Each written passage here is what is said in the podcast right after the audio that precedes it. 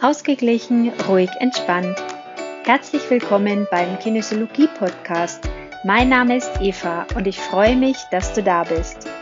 In diesem Podcast erfährst du, was Kinesiologie ist und welche wunderbare Möglichkeiten sie bietet. Wünschst du dir auch ein leichteres Leben? Dann bist du hier genau richtig.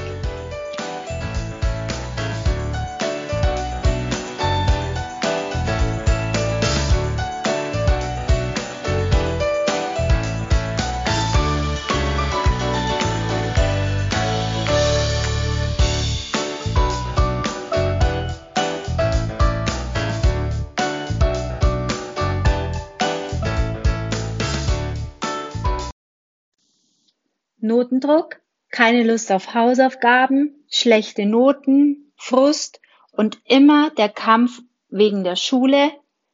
Ich sag dir aus meiner persönlichen Erfahrung meine sechs Tipps für die Schule, damit es einfach wieder ein bisschen leichter wird.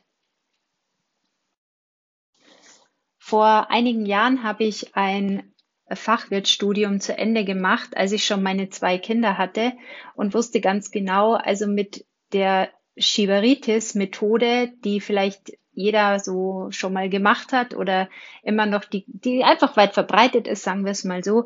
Ich wusste, ich komme mit der nicht weiter und ähm, habe damals einen Kurs besucht äh, für effektives Lernen und da ist mir schon die erste Tür aufgegangen, wie man einfach anders lernen kann. Lernen kann, äh, dass man einfach sich Dinge besser merken kann, leichter merken kann. Dann, wie gesagt, ich habe meine zwei Kinder und äh, mittlerweile sind beide mit der Schule fertig. Also ich habe 13 Jahre Erfahrung als M Mutter von Schülern hinter mir mit vielen Elterngesprächen, mit vielen Schulaufgaben, mit vielen Exen, mit vielen Noten, mit guten Zeiten, schlechten Zeiten. Also ich habe wirklich alles durch. Ich habe Erfahrungen aus meiner Praxisarbeit mit einigen Kindern, mit einigen Eltern und kenne so die Nöte, die so gerade ähm, zum Thema Schule aufkommen können. Und in Bezug meiner kinesiologischen Arbeit und meiner kinesiologischen Ausbildung habe ich äh, die Gehirnintegrationsübungen gelernt und daraufhin mit meiner Kollegin Christiane Hoberg einen Kurs entwickelt aus äh, ausgewählten Branchenübungen, dass eben die Gehirnhälften besser miteinander arbeiten und dass die Kinder einfach sich leichter lernen. Sie kriegen da Lernstrategien und, und, und. Also wie gesagt, das Thema Schule und das Thema Lernen hat mich die letzten äh, 13 Jahre sehr, sehr, sehr begleitet. Und in diesem heutigen Podcast möchte ich dir ein paar Tipps an die Hand geben, damit es auch für dich und dein Kind wieder leichter wird. Tipp Nummer eins: Geh raus aus dem Druck, denn Schule ist nur Schule. Mach dir das immer wieder bewusst. Genieß die Zeit mit deinem Kind, denn du hast diese Zeit mit deinem Kind nur einmal.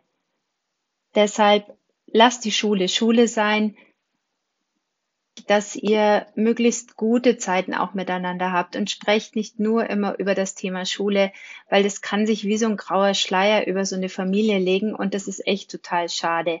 Also macht euch möglichst eine gute Zeit und ähm, wenn du zum Beispiel nicht schaffst, mit deinem Kind in Ruhe zu lernen, was ich auch total verstehen kann, dann versuch diese Probleme einfach möglichst auszulagern. Such dir vielleicht äh, externe Nachhilfe oder Schülerkameraden, wo sich die Kinder gegenseitig unterstützen können oder frag eine befreundete Mutter, weil oft ist es halt so, dass wenn die Kinder im Außen dann den den Inhalt nochmal bekommen, dass sie A, konzentrierter sind und auch nicht so rummotzen und ja, das Klima ist einfach besser.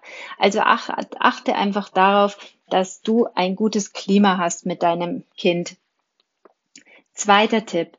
Halte Kontakt zum Lehrer. Egal, auch wenn es schwierig ist. Gerade dann ist regelmäßiger Kontakt zum Lehrer so, so wichtig. Nutze die Elterngespräche, nutze die Elternabende.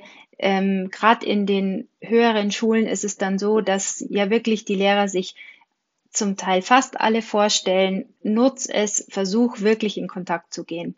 Und gerade wenn es auch schlecht läuft, Nimm aktiv Kontakt auf, warte nicht, bis der Lehrer sich bei dir meldet und verkriech dich dann in der Hoffnung, oh, solange er sich nicht meldet, äh, muss ich mir keine Gedanken machen, sondern nutze aktiv den Kontakt und sprech Probleme an, sei jetzt Tipp 3 lösungsorientiert, sprich mit dem Lehrer auf Lösungssuche und nicht äh, auf Vorwurfshalt, nicht aus einer Vorwurfshaltung heraus.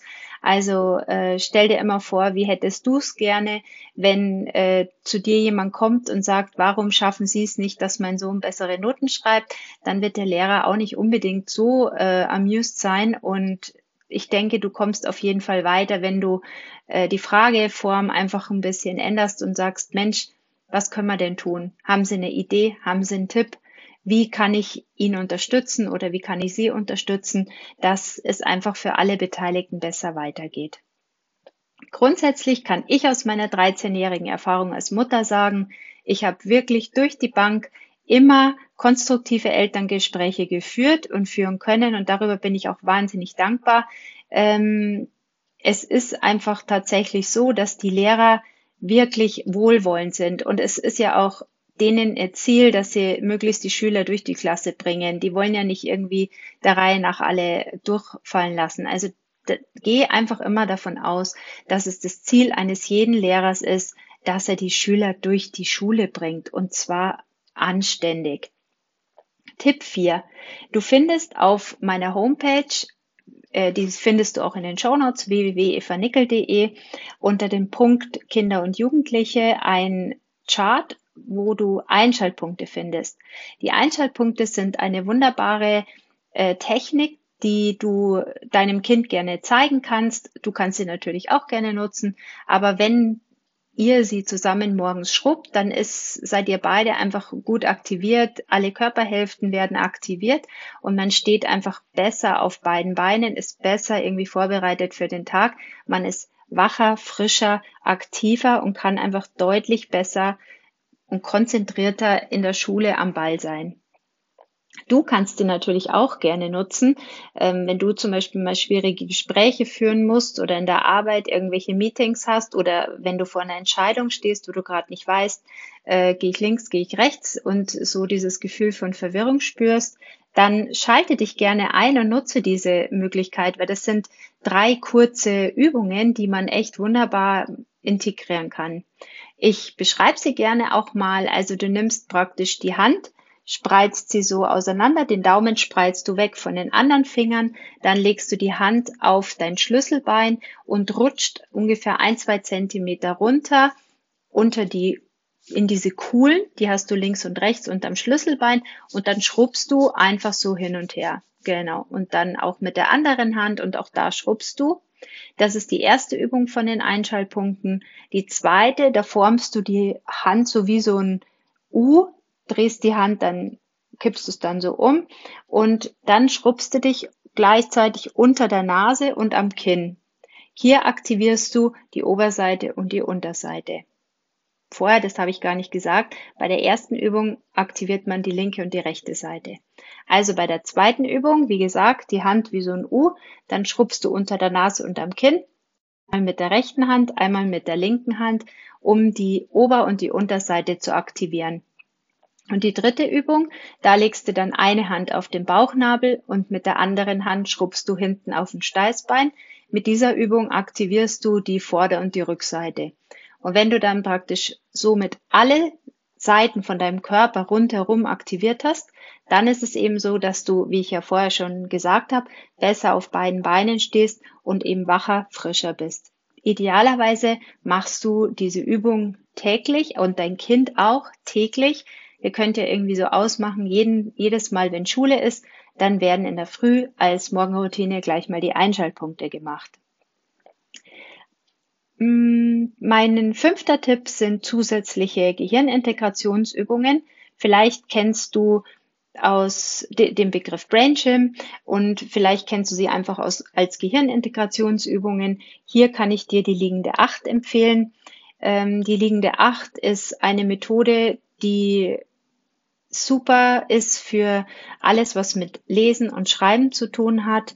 In Mai mittlerweile müssen sie in Mathe ja auch bei den Textaufgaben und so weiter auch einiges lesen. Also sage ich mal, Buchstaben sind immer irgendwie womit enthalten. Also lohnt sich immer, diese Korrekturen zu machen oder diese liegende Acht zu nutzen. Und zwar geht es folgendermaßen, indem du beide Hände nach vorne streckst oder halt dann eben dein Kind streckt beide Hände nach vorne, nimmt die Hände zusammen, schaut auf die Daumen und dann fangt ihr an, nach oben den Kreis der liegenden Acht zu fahren. Genau, und dann zieht ihr eben die liegende Acht und schaut immer, die Augen bleiben immer auf dem Bau, auf dem Daumen und gehen die Blickrichtungen der liegenden Acht nach.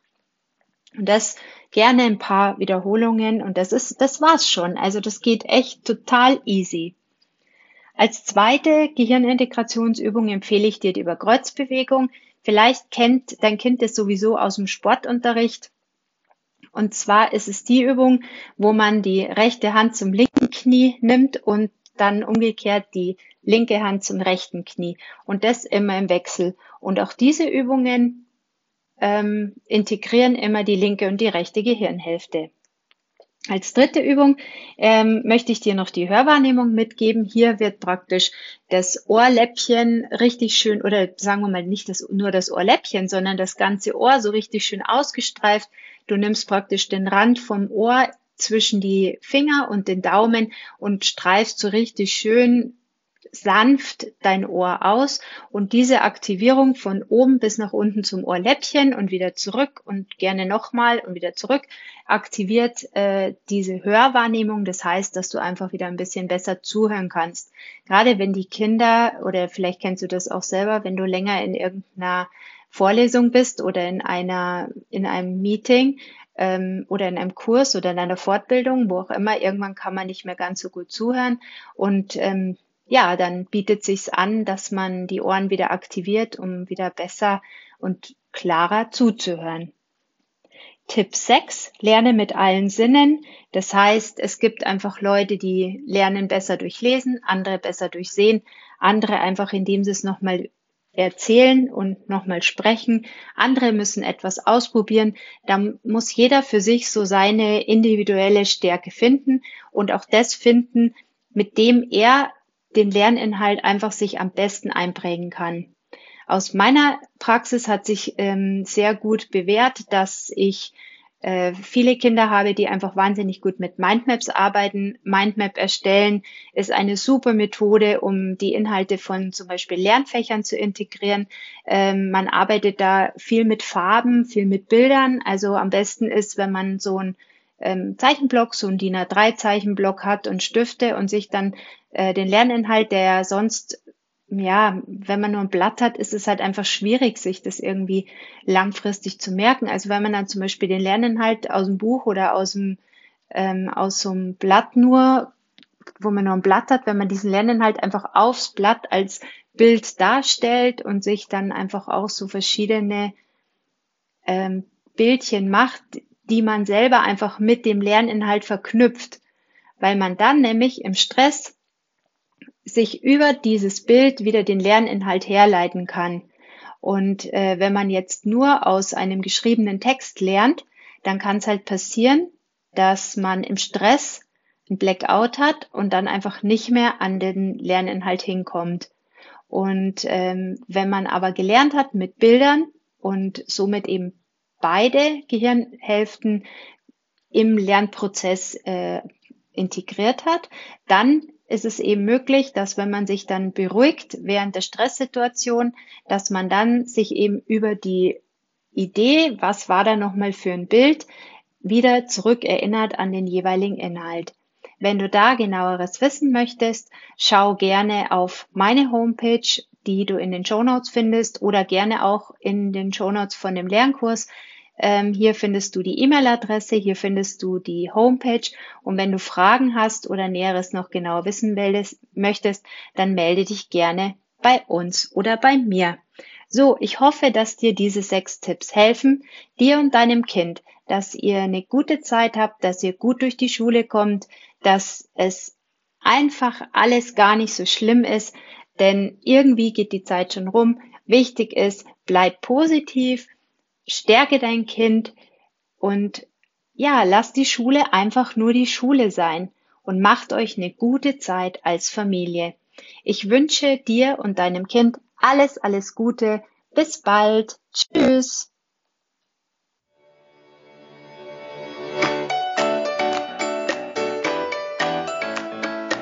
Das war der Podcast Ausgeglichen, kraftvoll, entspannt Abonniere den Podcast gerne, damit du die nächsten Folgen nicht verpasst, wenn es wieder heißt, auf geht's in ein leichteres, glückliches Leben. Bis dann, eine gute Zeit. Tschüss.